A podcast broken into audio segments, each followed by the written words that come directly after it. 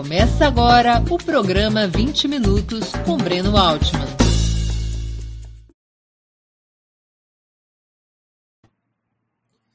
Boa tarde. Hoje é 27 de março de 2021.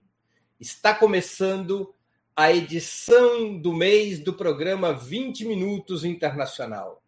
O entrevistado de hoje é o jornalista e sociólogo espanhol Inácio Ramonet. Nascido em Redondela, na Galícia, em 1943, cresceu em Tanger, no Marrocos, onde seus pais, republicanos espanhóis, se exilavam do franquismo. Radicado na França, em Paris, colaborou com diversos veículos de imprensa. Foi diretor de redação do Le Monde Diplomatique e atualmente dirige a edição espanhola do jornal doutorado em semiologia pela Escola de Altos Estudos em Ciências Sociais de Paris, é doutor honoris causa por várias universidades do mundo. Autor premiado de diversos livros e por seu papel na imprensa mundial, Ramonet foi um dos principais animadores do Fórum Social Mundial. Buenas tardes, senhor Ramonet, e muitas gracias por aceptar nossa invitação. Buenas tardes, querido Breno. Un placer siempre estar contigo. ¿Ayuda la pandemia a cuestionar el orden capitalista y el modelo neoliberal? Después del virus, ¿otro mundo es posible?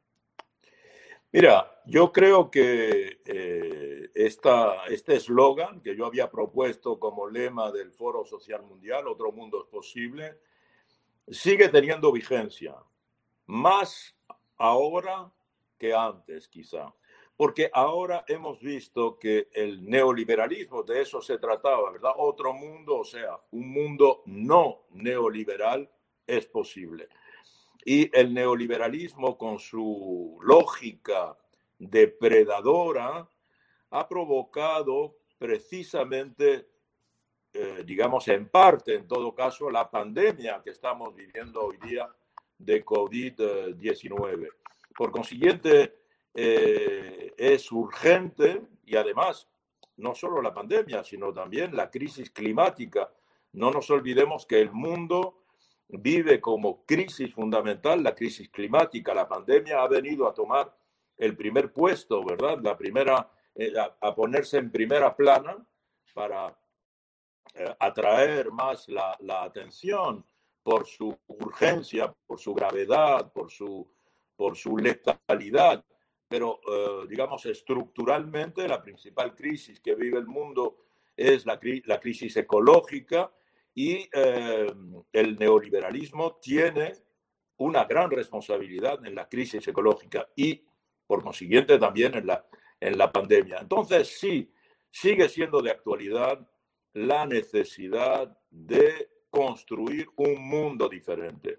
Hoy además, Breno, conocemos muchas experiencias, desde, digamos, el siglo XIX y el siglo XX, y sabemos las que han funcionado, experiencias políticas, digo, ¿verdad? Experiencias eh, de, eh, modelos económicos, sociales, políticos, que se han ensayado en tales o cuales países. No estamos en la situación de 1850, cuando el socialismo era una utopía Hoy eh, sabemos que no es una utopía porque se ha realizado en ciertos países y también hemos sacado lecciones de lo que funciona bien o lo que no ha funcionado bien.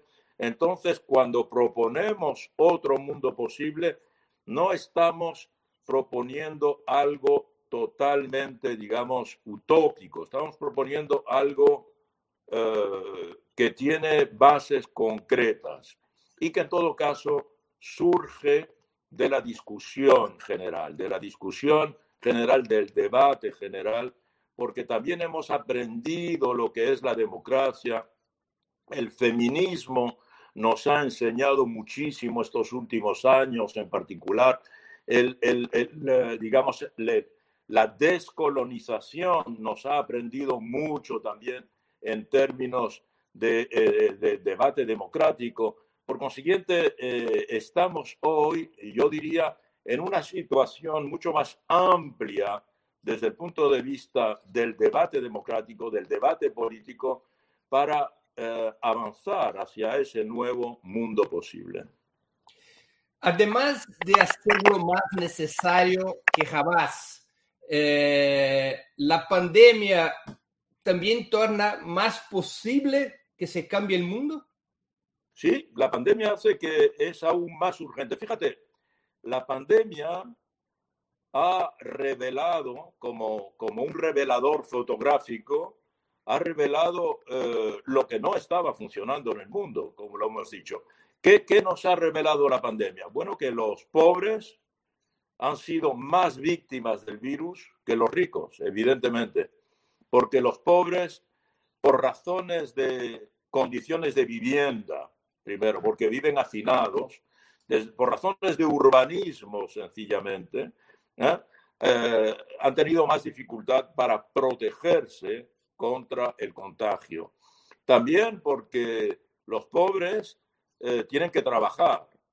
Cuando muchos ricos han podido, en el periodo de la pandemia, este, confinarse, autoconfinarse y, en cierta medida, tratar de protegerse. Los pobres han tenido que salir a la calle porque a pesar de la pandemia, ha seguido, eh, las sociedades han seguido, urbanas en particular, evacuando las basuras, por ejemplo. Eh, eh, mucha gente ha tenido que trabajar en, los transportes en común, los conductores. muchas personas han tenido que trabajar en, los, en los establecimientos alimentarios, en los supermercados, en las cajas de los supermercados. Entonces, podríamos citar mil ejemplos Muchos trabajadores informales han tenido que seguir trabajando en la calle, donde están constantemente, y esto ha aumentado el peligro. Y hemos visto eh, precisamente que, eh, aunque todos somos iguales en muchos países, algunos han sido más iguales a la hora de la muerte que otros. Entonces, eh, por una parte, la pandemia sí ha revelado eso. Ahora con las vacunas, Breno, Estamos viendo también que vivimos en un mundo muy desigual. La pandemia ahí también revela las desigualdades del mundo.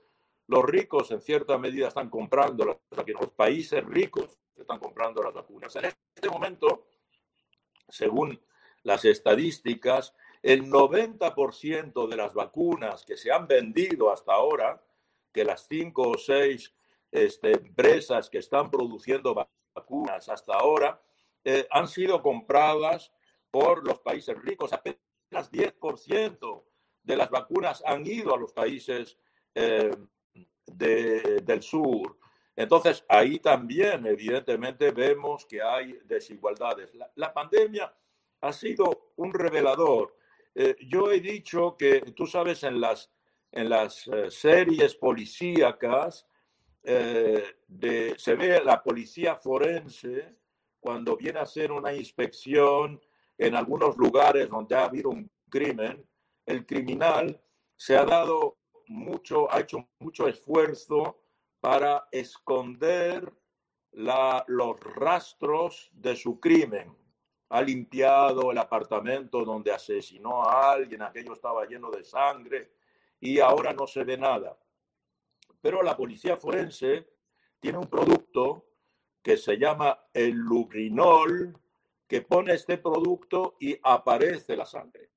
La pandemia es como una especie de lubrinol eh, social, porque ha hecho surgir algo, vivíamos, el neoliberalismo hacía creer que era como una fase avanzada de la sociedad eh, moderna, pero hemos visto en realidad que vivimos en sociedades donde las desigualdades son cada vez mayores en cualquier tipo de sociedad, no solo en las sociedades en desarrollo, en las sociedades desarrolladas también.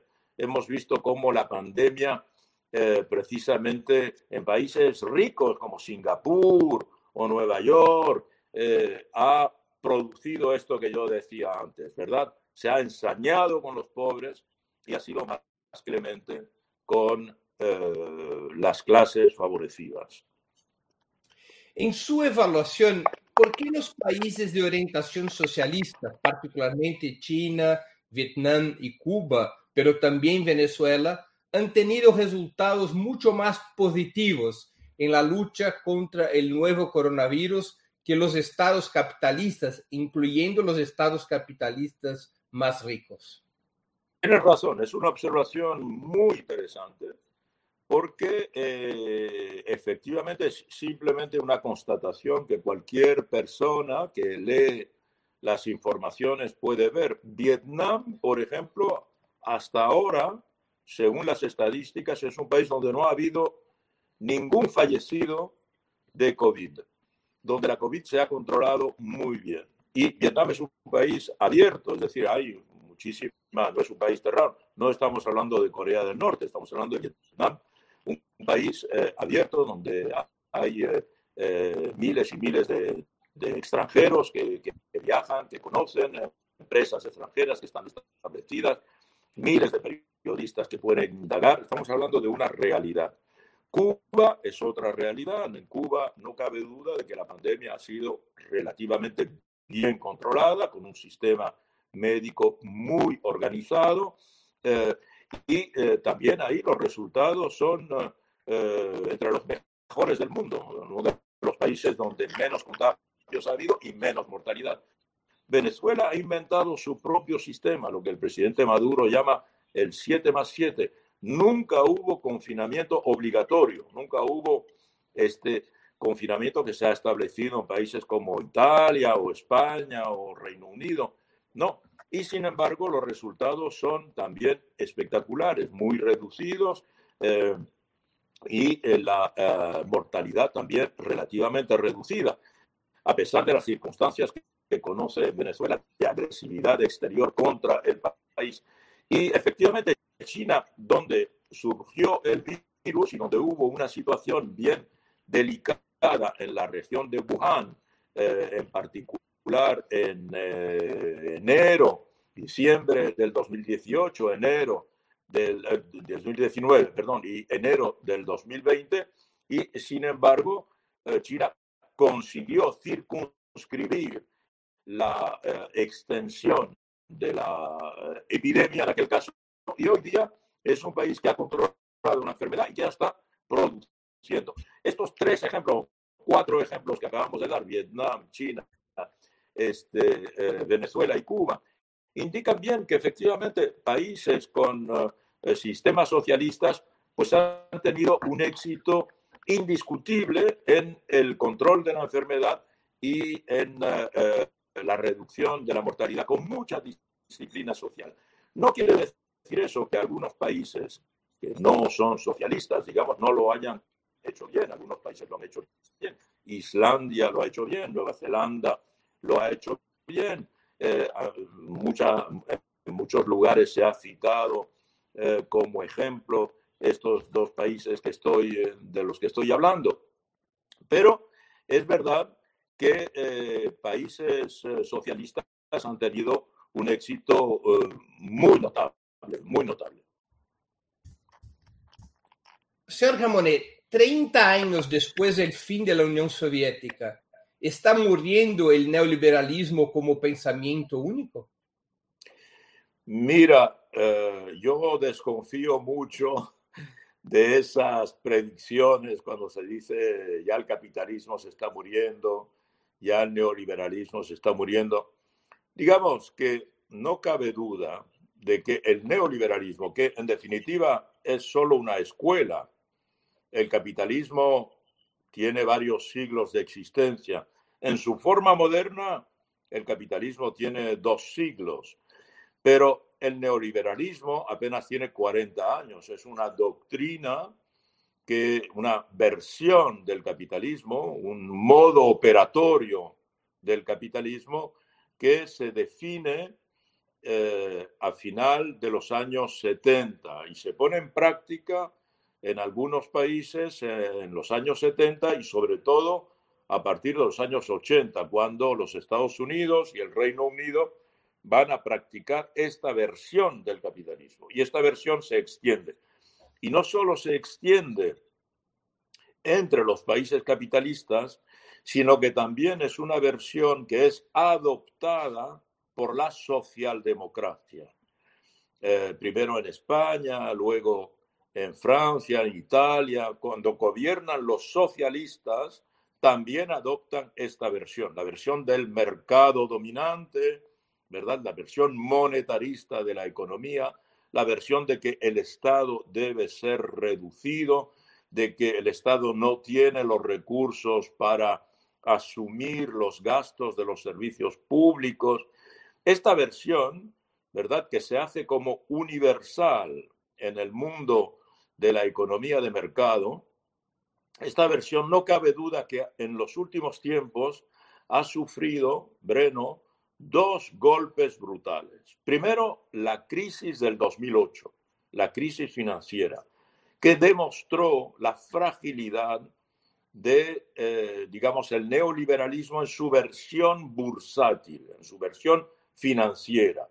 Y eh, el mundo aún no se ha repuesto completamente de la crisis del 2008. Y segundo, eh, la pandemia. No cabe duda que la pandemia, como decía antes, es el resultado de una forma de explotación eh, y, eh, por consiguiente, una forma de explotación de la naturaleza. por casualidad, la pandemia surge porque el modelo depredador de explotación de la naturaleza hace que se gana cada vez más nuevos territorios de explotación. En esos nuevos territorios hay animales salvajes y en el encuentro con esos animales salvajes, los animales salvajes transmiten sus virus, todos los animales tienen virus, transmiten sus virus a los seres humanos. Entonces, esta concepción, en este caso en el sureste de Asia, ¿verdad? Pues eh, provocó eh, el surgimiento del SARS-CoV-2 y el surgimiento de esta pandemia, que es la tercera pandemia desde el principio del siglo. Si no pandemia, en todo caso, epidemia provocada por un coronavirus. Primero el SARS, luego el MERS y ahora el SARS-CoV-2. Y probablemente, Breno, dentro de cinco años, si seguimos así, o dentro de diez años, si seguimos así, habrá una nueva pandemia con otro coronavirus otro tipo de virus desconocido del ser humano. Entonces, eh, este, el neoliberalismo hoy eh, pues eh, ha tenido dos crisis y estamos alertados porque si seguimos con este modelo, pues habrá una tercera crisis y por otra parte este modelo ha demostrado que no está resolviendo los problemas principales. Por ejemplo, en una de sus tesis fundamentales, como decía antes, que es la reducción del Estado, la reducción de los servicios públicos, ¿verdad? La rentabilidad máxima, al máximo. Eh, la idea de que precisamente el libre cambio, el libre intercambio, el libre cambio comercial entre países es eh, la energía dominante de la producción de riqueza. Estas tesis pues eh, hoy día hay que revisarlas, hay que revisarlas, porque ¿qué ha demostrado la pandemia? Que los países, eh, muchos países se encontraban sin servicios públicos médicos, habían reducido su presupuesto en materia de salud, habían reducido el número de camas en los hospitales públicos, evidentemente, y cuando llegó la pandemia, pues no había ni suficientes médicos, ni suficientes enfermeros, ni suficientes eh, camas, ni suficientes unidades de cuidados intensivos, ni suficientes respiradores, etcétera. Pero también, en primer tiempo, hasta los países desarrollados en Europa, eh, Italia, España, Francia, Reino Unido, descubrieron que no tenían mascarillas, no producían, no fabricaban mascarillas, no fabricaban guantes eh, de higiene, no fabricaban aspirinas, no fabricaban paracetamol, no fabricaban ibuprofeno, no fabricaban jeringuillas. Ahora con la vacuna se descubre que los países desarrollados no fabrican jeringuillas que son indispensables para eh, inyectar la vacuna. Entonces, eh, hay como una pérdida de soberanía en el control, en la capacidad del Estado a responder a su principal responsabilidad. ¿Cuál es la principal responsabilidad del Estado y del gobierno que pilotea el Estado? Es proteger a los ciudadanos, proteger, salvar la vida de los ciudadanos. Aquí esto es universal, casi todos los gobiernos han fallado en esa, en esa empresa. ¿Puede la actual crisis del capitalismo, en su opinión, conducir a un resurgimiento de alternativas socialistas? ¿Están los estados capitalistas con el neoliberalismo en un callejón sin salida o pueden reinventarse como lo hicieron en otras ocasiones históricas? Yo, yo pienso que eh, nunca debemos subestimar la extraordinaria capacidad del capitalismo a eh, protegerse, a eh, ponerse en causa y a encontrar soluciones. Eh, porque eso nos enseña la historia. cuando podíamos pensar en algunos momentos, se dijo, en este momento se está este, conmemorando el aniversario de la Comuna de París. también la Comuna pensaba que en definitiva que el capitalismo incipiente en aquel momento era, bueno, un tigre de papel, como se podía decir, o una fortaleza de cristal, que bastaba con darle un martillazo y que se iba a derrumbar. Y no fue el caso. No, fue el caso tampoco cuando surgió, eh, surgieron las revoluciones del siglo XIX, todas las revoluciones de la era industrial. De hecho, no hay revoluciones más que en la era industrial. Entonces, la pregunta, otra pregunta que nos podríamos hacer, eh, Breno, es, es si se termina la era industrial, ¿habrá de nuevo revoluciones o serán otro tipo de revoluciones? Porque no cabe duda hoy que lo que Marx llamaba la clase obrera no tiene el mismo rol en la medida en que eh, las industrias dominantes, eh, la producción dominante industrial, pues eh, se ha reducido en todo caso en los países, en los países dominantes, precisamente. Y el nuevo actor de la historia, eh, pues eh, puede, puede, es posible que además de la clase obrera sean otros actores que entran en juego. Hablábamos antes del feminismo, una reivindicación muy importante en muchos sectores. Eh, hoy día el capitalismo es un capitalismo digital, es un capitalismo digital. Las principales empresas del mundo son empresas digitales. son Google, son Facebook, son eh, las empresas Amazon, son las empresas que viven con la digitalización. Eh, la, materia prima dominante de este mundo son los datos, ya no es el petróleo, ya no es el carbón, ya no es el acero, eh, son los datos, los datos, estos datos que cada uno de nosotros ofrece de manera ininterrumpida. Entonces, este capitalismo de datos evidentemente no funciona de la misma manera que el capitalismo de las fábricas, el capitalismo de las chimeneas, el capitalismo del ferrocarril, está funcionando con otro tipo, eh, de otra manera.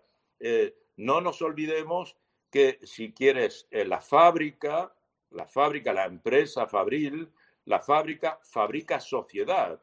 En una fábrica hay obreros, pero no obreros individualizados, sino obreros que forman grupo y que se organizan y al organizarme forman masa social organizada.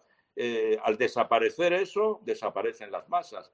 Estamos viviendo en una sociedad digital donde las masas desaparecen. Todo lo que es masa está desapareciendo.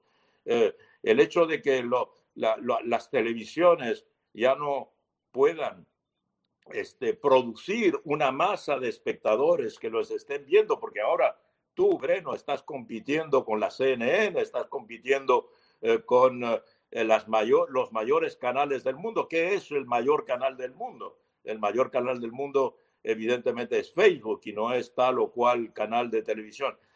Pero y las redes sociales, que son el medio dominante de hoy, no forman masa. Las redes sociales individualizan, aíslan, autonomizan y por consiguiente, evidentemente ya no se funciona de la misma manera, porque ni siquiera formo masa viendo el mismo tipo de eh, programa como podía ser en los años 60 en cualquier país.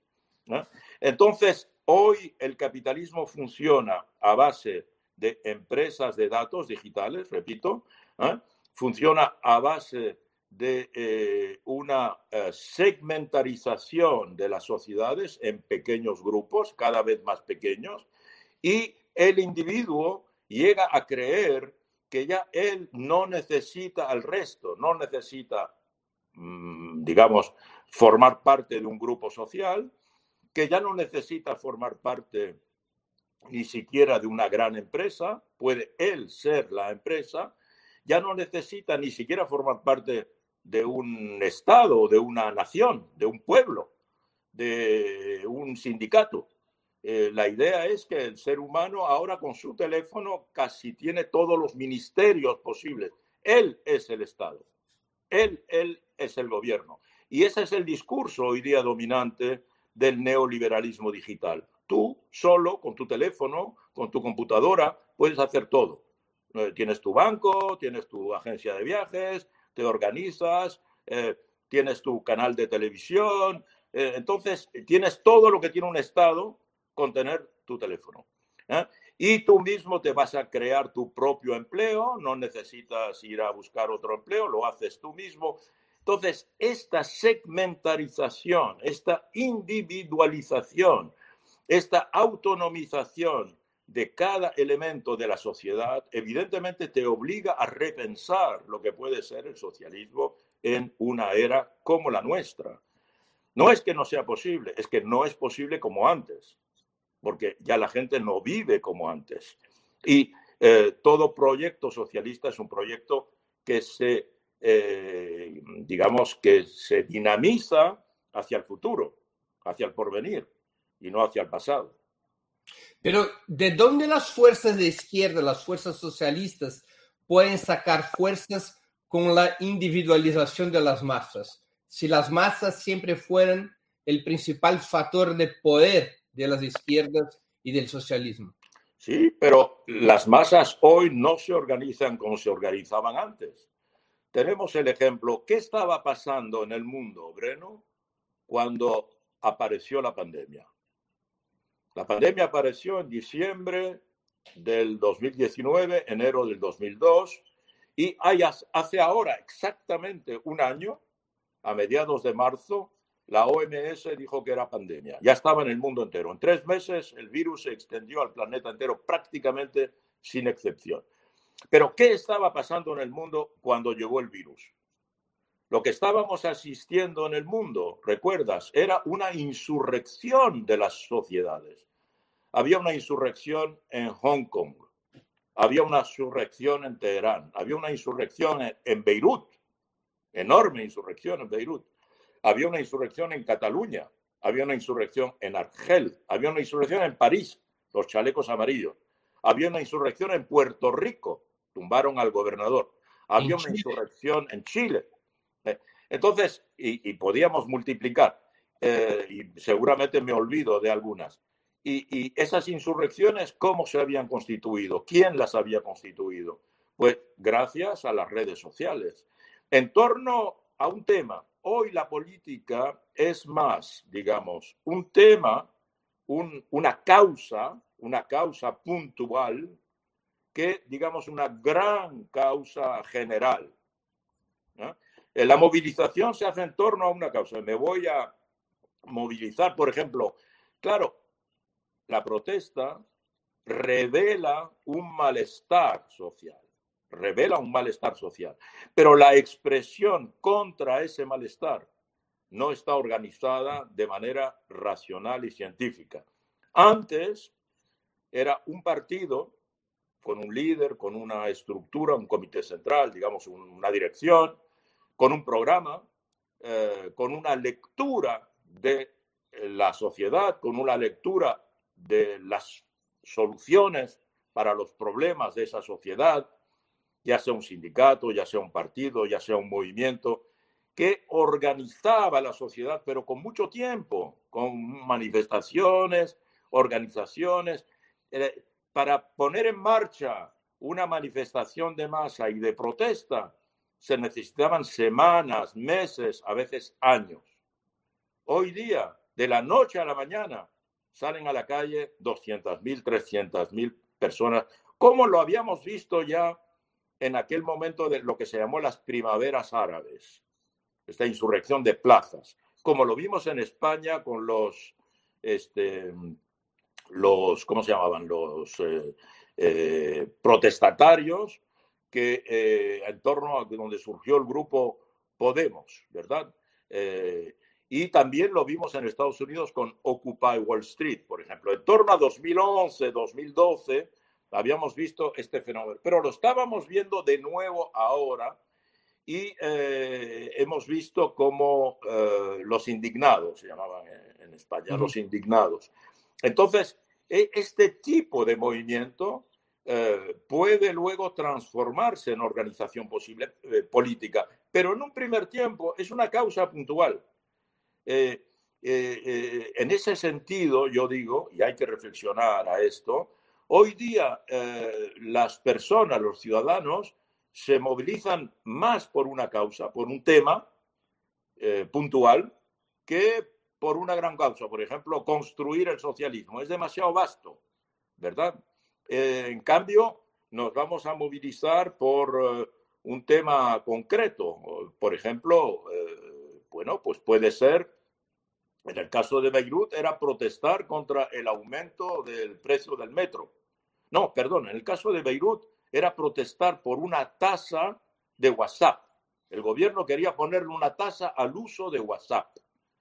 Y se produce la protesta que evidentemente desborda sobre eh, una crisis general. En Chile, fue el tema del precio del metro. Perdón, no, no, te he oído bien. Eh, en Chile fue el tema del precio del metro para los jóvenes. El, precio del metro, eso fue en Chile, ¿te acuerdas? Lo, del precio del metro, sí. Eh, Ramón, cambiando un poco de tema, el fortalecimiento de China en su polarización con Estados Unidos, ¿es solo un fenómeno geopolítico o alimenta una perspectiva anticapitalista, una perspectiva socialista para el mundo? Mira, China digamos, no es un país anticapitalista, tal como está funcionando. Eh, China es hoy día uno de los países que más defiende el libre cambio, que más se opone, por ejemplo, al proteccionismo, que más defiende los acuerdos de la Organización Mundial de Comercio, que es el cerebro del neoliberalismo porque el análisis que hace la dirección china es que hoy eh, el intercambio comercial favorece a China, evidentemente. Quizá China va a cambiar en los próximos tiempos y le va a consagrar más, eh, sobre todo en el último congreso, es lo que se ha decidido, de consagrar más eh, espacio al desarrollo de la economía interior lo que se llama el mercado interior. Tiene un mercado interior que es prácticamente mundial, en la medida en que son 1.500 millones de ciudadanos, 1.500 millones de productores, 1.500 millones de consumidores. Pero por el momento China sigue siendo un gran país exportador, lo que lo transforma también en un gran país importador de materias primas y de insumos necesarios para la producción. Pero China no es un país anticapitalista. China es un país que, según la teoría de Deng Xiaoping, ha conseguido, ha conseguido, está consiguiendo, eh, o en todo caso ha producido indiscutiblemente una dinámica muy favorable, eh, obteniendo una articulación del Estado con el mercado.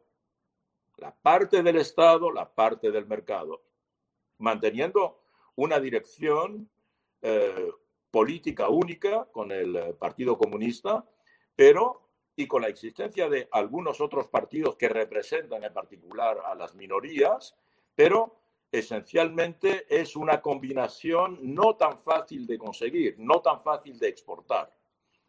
En el proyecto geopolítico de China, evidentemente, la dimensión que ha adquirido China hoy eh, pone en peligro la hegemonía de Estados Unidos una hegemonía que Estados Unidos ha ejercido en parte compartiéndola con la Unión Soviética desde 1945 y en solitario desde el derrumbe de la Unión Soviética en 1991. Pero ahora con la emergencia de China, con la posibilidad de que China sea la primera potencia económica a partir de dentro de 10 años más o menos, y también el hecho de que China puede pasar a ser una potencia este, militar, aún muy incipiente, pero puede pasar a serlo, y en todo caso el hecho de que China controla cada vez más mercados en eh, continentes enteros.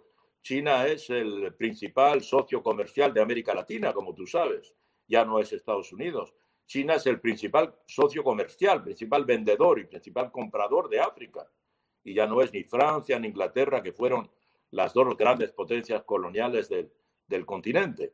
Eh, China, evidentemente, es el socio comercial principal de muchos países y, en particular, también, eh, no de Estados Unidos, porque sigue siendo como socios comerciales principales Canadá y México, pero debe ser el tercero después de Canadá y México para los propios Estados Unidos. Entonces, esta rivalidad estratégica es la gran característica del momento geopolítico que estamos viviendo. Pero China no tiene la dimensión militar aún, ni espacial, ni marítima. China no tiene, eh, no tiene prácticamente armada de su dimensión. Apenas tiene un, un este, portaaviones, está terminando de construir el segundo portaaviones, cuando los Estados Unidos tienen una armada en cada mar del planeta, ¿eh? que ni siquiera los británicos tuvieron.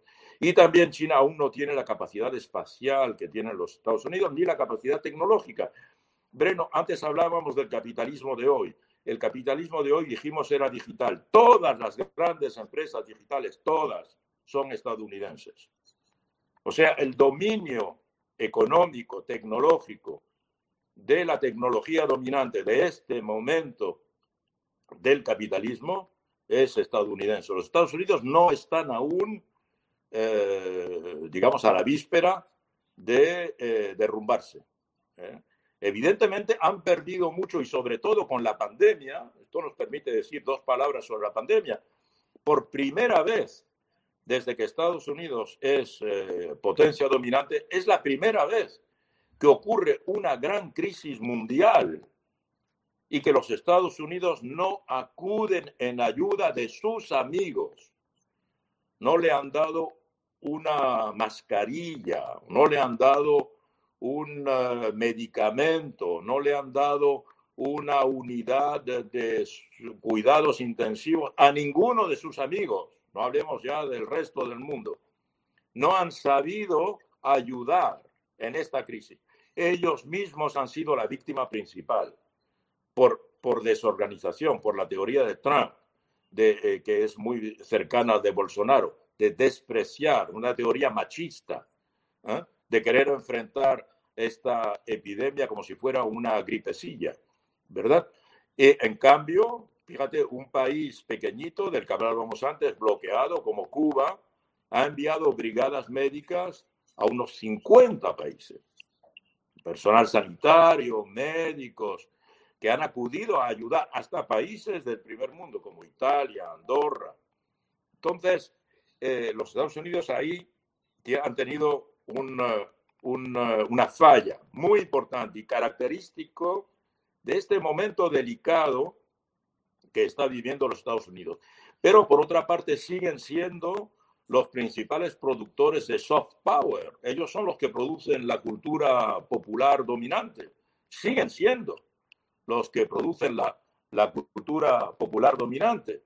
Y eh, eh, China, ¿qué tipo de cultura popular china nosotros consumimos? Muy poco, aunque los chinos han difundido por el mundo entero ahora sus eh, institutos confucios para difundir la lengua mandarín, pero bien, de aquí a que todo el mundo hable chino como hoy habla inglés, aún faltarán algún, llegará un tiempo, es posible que algún día ocurra, pero pasará algún tiempo. ¿Usted no cree eh, que, China pueda tener ser un fuente de inspiración eh, a, la, lucha de los socialistas como en algún momento lo fue la Unión Soviética? Claro, mira, eh, creo que el momento pasó. Hoy día, creo, personalmente, yo creo que aquella fue una gesta épica excepcional que queda en la historia este, este movimiento mundial de solidaridad con la, con la primera revolución obrera del mundo, que se repitió en cierta medida también con otras luchas del siglo XX. Yo creo que ha habido una gran solidaridad que se mantiene con la revolución cubana en toda América Latina y en gran parte del mundo. Eh, también ha habido una solidaridad con grandes luchas, eh, indiscutiblemente eh, de liberación en, la, en el movimiento de descolonización de África, pero eh, son momentos de la historia. Hoy estamos en un mundo mucho más complejo. Eh, estamos en un mundo cuya lectura ya no es maniquea. También sabemos que la Unión Soviética no fue un paraíso sin errores, como tampoco lo fue China con su revolución. Entonces, ha habido una reflexión hay globalmente una reflexión, sigue habiendo grandes solidaridades. Yo diría que hoy en América Latina hay una gran solidaridad con la revolución bolivariana, con el presidente Maduro, que está enfrentando eh, una embestida muy brutal eh, a la vez de los Estados Unidos y de todas las fuerzas conservadoras y reaccionarias de América Latina. ¿eh? Pero no se trata, yo no creo que se trate en, cualquier momento de tratar de imitar tal o cual revolución, como se quiso hacer en muchos lugares eh, con eh, el modelo soviético del que tú hablas. ¿eh? El modelo soviético que fue una de las revoluciones probablemente más importantes de la historia, igual que la Revolución Francesa. Ha habido muchas revoluciones, pero algunas tienen un carácter mucho más este, emblemático en el sentido pro, son emblemas, son representativos por, su, por su enormidad, yo diría, en, capacidad de transformación y capacidad de proyectar una sociedad como ideal, fraterna, de justicia, que es lo que eh, toda la humanidad busca. La humanidad está en movimiento desde que existe. Eh, eh, imaginando un mundo sin desigualdades, un mundo con justicia, un mundo eh, de fraternidad. Y, por consiguiente, a la vez hay un discurso religioso que ha tratado de crear ese universo, por lo menos en el más allá, y un discurso político que ha, creado, que ha querido crear ese mundo aquí, en la Tierra, evidentemente. Pero eh, con todas las dificultades. Además, Breno, se hace una revolución en un momento, en un momento dado, pero ese momento, eh, el tiempo no se detiene, el tiempo huye, el tiempo avanza. Y lo que en un momento podía ser, digamos, lo ideal, 50, 60, 100 años después, no puede ser lo mismo, porque tecnológicamente el mundo ha cambiado completamente y por consiguiente yo lo digo frecuentemente. Eh, digamos, Marx dice, la historia es la historia de la lucha de clases y tiene razón. Pero podríamos decir, la historia es la historia de las transformaciones tecnológicas. Y son las transformaciones tecnológicas las que cambian el funcionamiento de la sociedad y por consiguiente cambian, eh, digamos, eh, los proyectos de los ciudadanos y los proyectos de las sociedades. Entonces, eh, los cambios tecnológicos acaban por agotar el proyecto político mismo que en un momento presidió al deseo de revolución. Y hoy es lo que tenemos que imaginar. Eh, hay que recordar una cosa sencilla, Breno. Marx hizo un enorme esfuerzo teórico para identificar el momento que se estaba viviendo. Ese momento que hoy llamamos el capitalismo no se llamaba el capitalismo. Se llama capitalismo porque Marx escribió el capital y demostró el rol del capital en la producción y lo que es la alienación y, y, toda una serie de conceptos que nos han permitido entender precisamente cómo funciona el mundo más allá de lo que vemos. Ese esfuerzo teórico es el que hay que hacer hoy. ¿Dónde está el Marx de hoy? Bueno, eh, seguramente aparecerá en un momento para tratar de explicar cómo nos organizamos frente al capitalismo digital. Eh, Eh, ¿representan la elección y la toma de posesión del presidente Joe Biden un cambio esencial en la política internacional de Estados Unidos? Eh, todo cambio en la dirección de Estados Unidos, en la medida en que Estados Unidos tiene el rol que tiene en el mundo de hoy, es un cambio muy importante. Yo diría que la principal virtud de la elección de Biden es que puso un término al mandato de Trump. Y Trump, evidentemente, eh, digamos, eh, constituye un enorme peligro para la humanidad. Eh, Trump ha hecho revivir una extrema derecha extremadamente peligrosa y de la que aún no se ha analizado las características. Por ejemplo, aún no se ha hecho un buen análisis de lo que significa el asalto al Capitolio por una horda de, eh, digamos, de eh, personas alienadas en torno a proyectos totalmente delirantes. Que hoy día, por ejemplo, una ideología como la de Quanon sea el motor de la protesta, digamos, este, populista, extremista de la derecha en Estados Unidos, es algo, digamos, eh, totalmente irracional.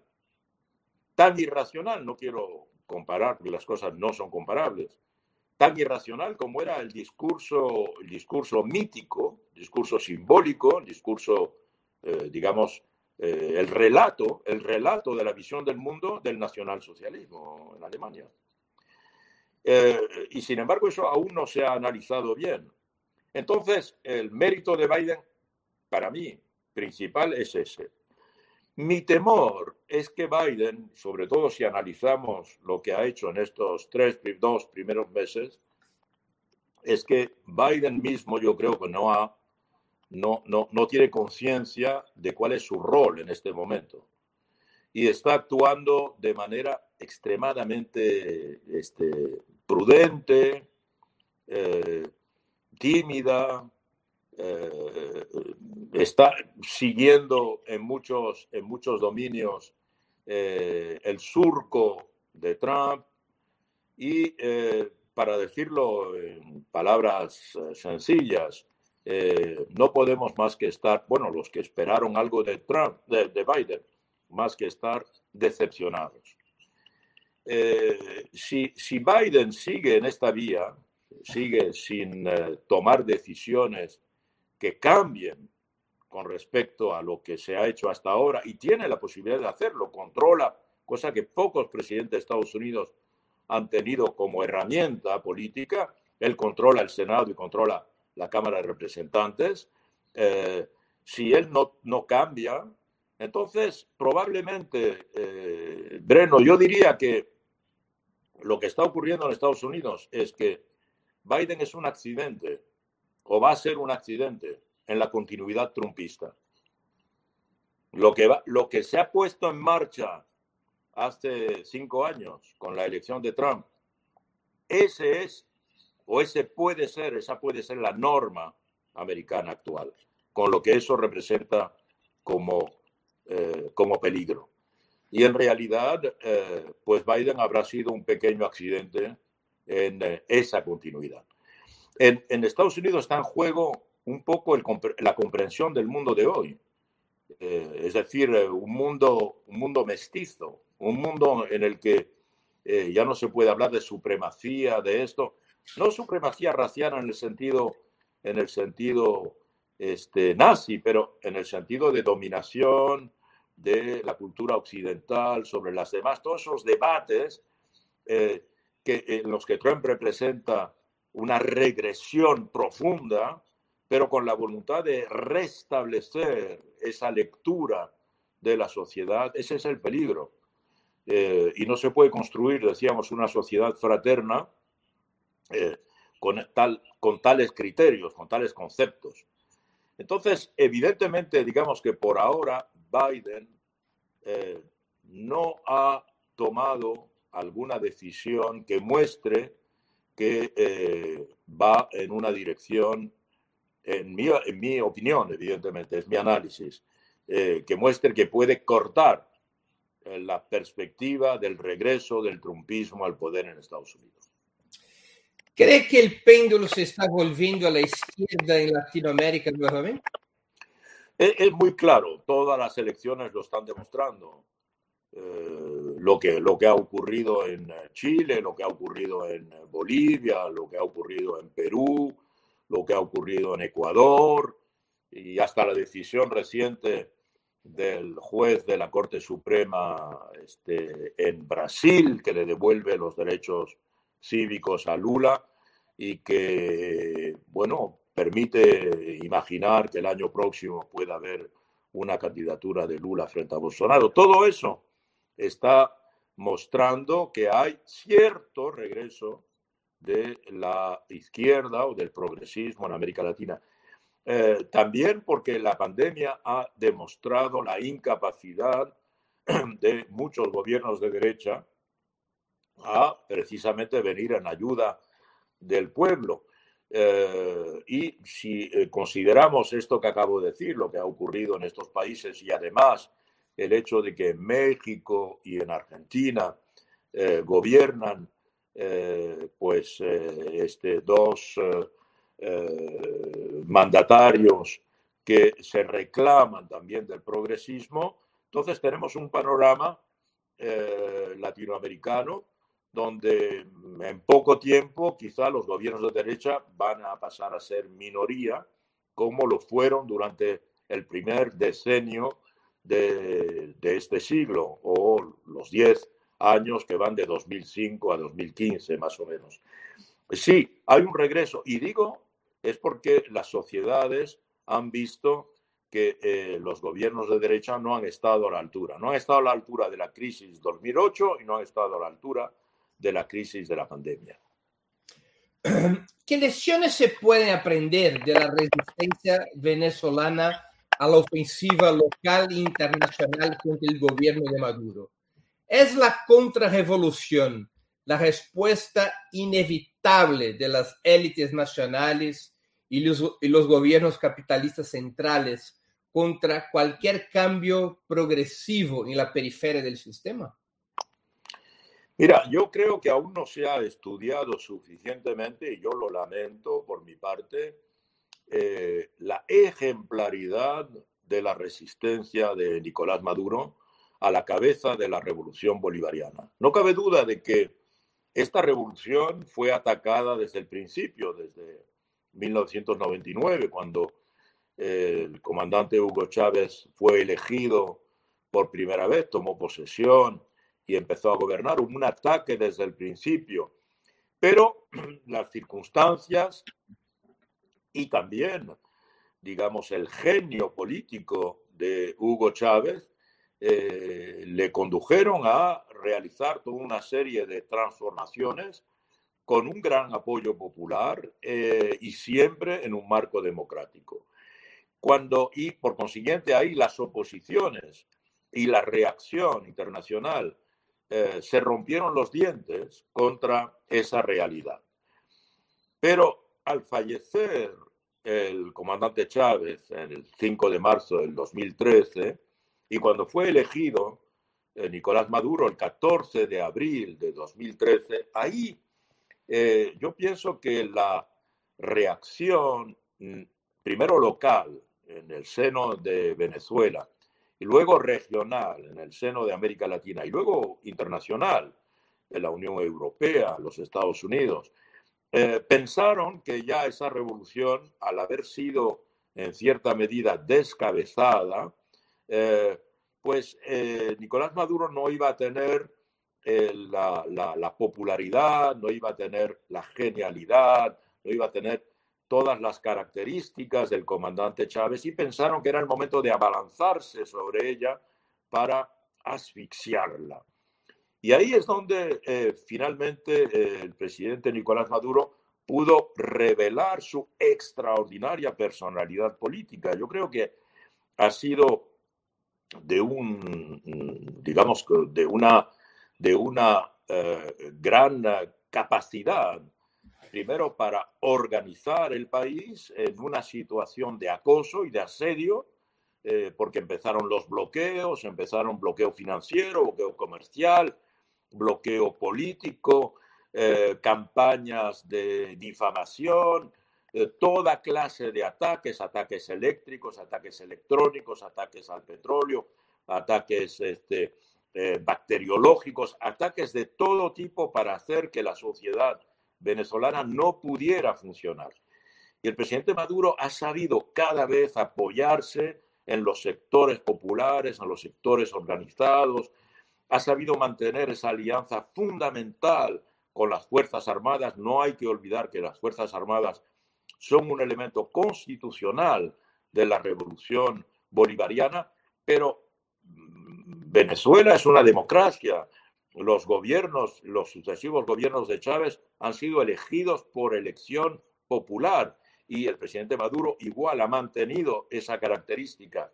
Pero cada vez Maduro ha, hecho prueba de una creatividad política, ha sorprendido a mucha gente en particular, como por ejemplo cuando el Parlamento eh, fue ganado en el 2015 por la oposición y que el Parlamento decidió en la Asamblea Nacional que el objetivo número uno eh, para esa asamblea era derrocar al presidente en menos de tres meses y ahí surgieron las guarimbas, hubo esta especie de mercenarismo popular contra un gobierno eh, revolucionario, tuvimos este caso eh, tan extraño y también pudimos ver en la sangre fría del presidente que nunca ordenó una represión organizada, sino una defensa, cuando el país estuvo a punto de ser invadido por los puentes.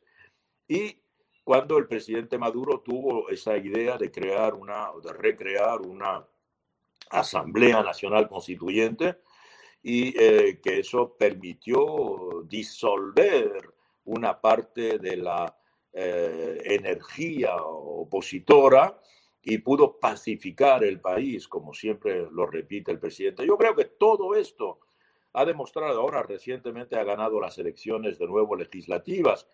Esto no impide que sus enemigos permanentes sigan eh, este, tratando de eh, desacreditarlo, pero ha conseguido mantener la unidad de la revolución, ha conseguido mantener la unidad de los sectores populares en circunstancias apocalípticas, apocalípticas, y sin embargo eh, tiene el apoyo, sigue teniendo el apoyo de las Fuerzas Armadas, sigue teniendo el apoyo de los sectores populares que siempre han sido sociológicamente la base de la revolución bolivariana, y tiene el apoyo también, Breno, de una gran parte de la intelectualidad internacional que conoce el tema, evidentemente. Es decir, eh, Venezuela no está sola, el presidente Maduro no está solo.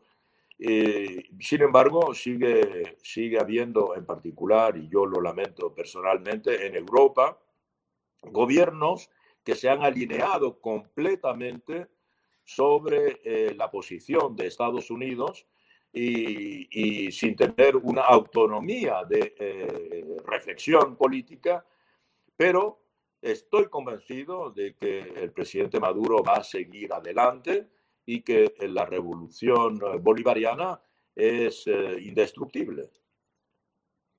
Estamos llegando al final de nuestra entrevista, señor Jiménez, y te hago dos preguntas de cuarentena. La primera, ¿qué estás leyendo o lo que has leído durante la pandemia y sugerirías a nuestros espectadores? Mira, es una excelente pregunta porque es momento, es momento de leer. Eh, dos o tres libros que me han parecido importantes en esta pandemia. Primero, he leído eh, la, autobiografía política, digamos, de Obama en su primer mandato. Me ha parecido un libro interesante, muy interesante. Yo pienso que Obama es un hombre mucho más complejo de lo que se ha podido decir. Eh, es un hombre que tiene valores humanistas indiscutibles, ha cometido errores como estadista, pero eh, su libro, eh, en su libro demuestra una llamaríamosle sinceridad política, también es una manera de, de, comprender cómo se hace la política en Estados Unidos. Es algo muy insólito, no se va a volver a repetir tan pronto, pienso yo, que un afrodescendiente eh, consiga eh, ganar una elección presidencial en Estados Unidos. Es una proeza excepcional y eh, es un libro que me ha apasionado y que he leído con mucho interés durante tiempo. Por otra parte, también este, he descubierto una, uh, yo a mí me gusta la novela policíaca, Breno, y he descubierto una escritora mexicana excepcional que yo recomiendo a nuestros lectores, que es Fernanda Melchor, que es una joven eh, escritora mexicana, perdón, mexicana, una escritora mexicana, Fernanda Melchor, y eh, tiene una serie de libros, tiene pocos libros, acaba de sacar uno nuevo que se llama Paradise y que lo recomiendo, eh, o bien un, un, libro de crónicas extraordinario que se llama Aquí no es Miami, aquí no es Miami, y este aquí es Veracruz, ella es una escritora de Veracruz, en todo caso, Breno, a ti personalmente te la recomiendo, Fernanda Melchor, gran escritora. Y eh, en este momento estoy leyendo un libro de, de historia de la vida cotidiana eh, que he descubierto en, un, en, una, digamos, en una librería de libros usados y que es la historia de la vida cotidiana en las playas de Normandía al final del siglo XIX. Como ahora no podemos tomar vacaciones, pues estoy viendo cuándo se inventó esa idea de ir a la playa. Eso no se hizo siempre. Y eso se inventó en las playas de Normandía, en el norte de Francia. Y hay un historiador del ocio de playa. Y por último, eh, he descubierto también, yo no lo conocía, he sido como tú un gran lector de Julio Verne, pero no había leído nunca eh, su libro que se llama El Orinoco. Es un libro en el que cuenta toda la historia de, del Orinoco, Venezuela, todos dos grupos de científicos que se disputan este, eh, las fuentes del Orinoco. El Orinoco finalmente es un, es un uh, afluente del Amazonas o tiene sus propias fuentes. Y entonces este libro, nosotros que conocemos Venezuela un poquito, me ha interesado muchísimo. Eh, bueno, estas son las lecturas. Por lo demás, uno se pasa la vida leyendo las redes, como tú, ¿verdad? Y viendo todo lo que se publica eh, como ensayos eh, permanentes en, en, Facebook, en la prensa, en las publicaciones más más interesantes. Estas son mis lecturas, querido. ¿Y qué, ¿Y qué, estás viendo? ¿Cuál es la mejor serie en cuarentena? Mira, eh, he visto varias. La, la, la, ¿cómo se llama? Gambit de Reina, evidentemente, es, eh, hace la unanimidad. Pero en este momento estoy volviendo a ver House of Cards. No sé si te acuerdas de House of Cards. Sí, sí, claro. No sé cómo se llama en español, que es eh, la historia de un político ambicioso eh, demócrata en Washington y eh, cómo eh, no duda en utilizar con el mayor cinismo del mundo cualquier método para conseguir sus fines ambiciosos. Entonces, esta serie que ya había visto, ahora la estoy volviendo a ver, creo que es el momento de verlo. Y en películas, si me preguntas qué película he visto últimamente, pues he visto esta película muy interesante que ha sacado Netflix con Tom Hanks, que en español se llama La Misión, pero en inglés la película se llama News of the World, que cuenta la historia de un señor, un, un derrotado de, de, la guerra norte-sur, un sudista. Es un Far West. ¿Cómo? Un Far West. El Far West. Es, es, una, es una película del oeste y que cuenta la historia de un señor que va de pueblo en pueblo leyendo los periódicos, lee las noticias, como el telediario, y la gente por la tarde viene como al circo en una carpa para ver a este señor que lee las noticias y al que le confían la misión de eh, transportar a una niñita de 11 años a su familia, porque esta niñita ha sido criada por una tribu india y no habla ya ninguna lengua, ni inglés ni alemán, es de origen alemán. En fin, es una película muy interesante sobre muchos temas, aunque sea un tema conocido en las películas del Far West.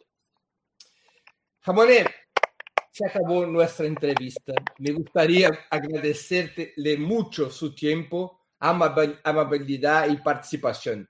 Estoy seguro que sus análisis y opiniones habrán sido muy valiosos para nuestros espectadores. Muchas gracias, Jamonet. Gracias a ti, Breno.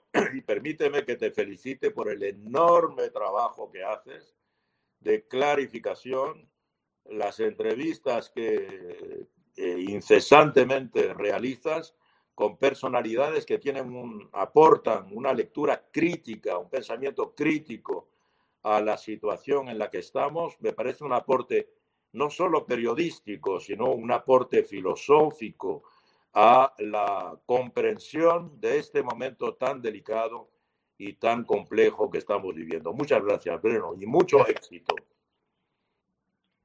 Encerramos assim mais uma edição do programa 20 Minutos. A edição de hoje, 27 de março, foi do 20 Minutos Internacional. Trouxemos como entrevistado o jornalista e sociólogo espanhol Inácio Ramonet. Queria agradecer a audiência, eh, especialmente gostaria de pedir a quem gostou do programa que o difunda, que o compartilhe nas suas redes sociais. Muito obrigado e um grande abraço.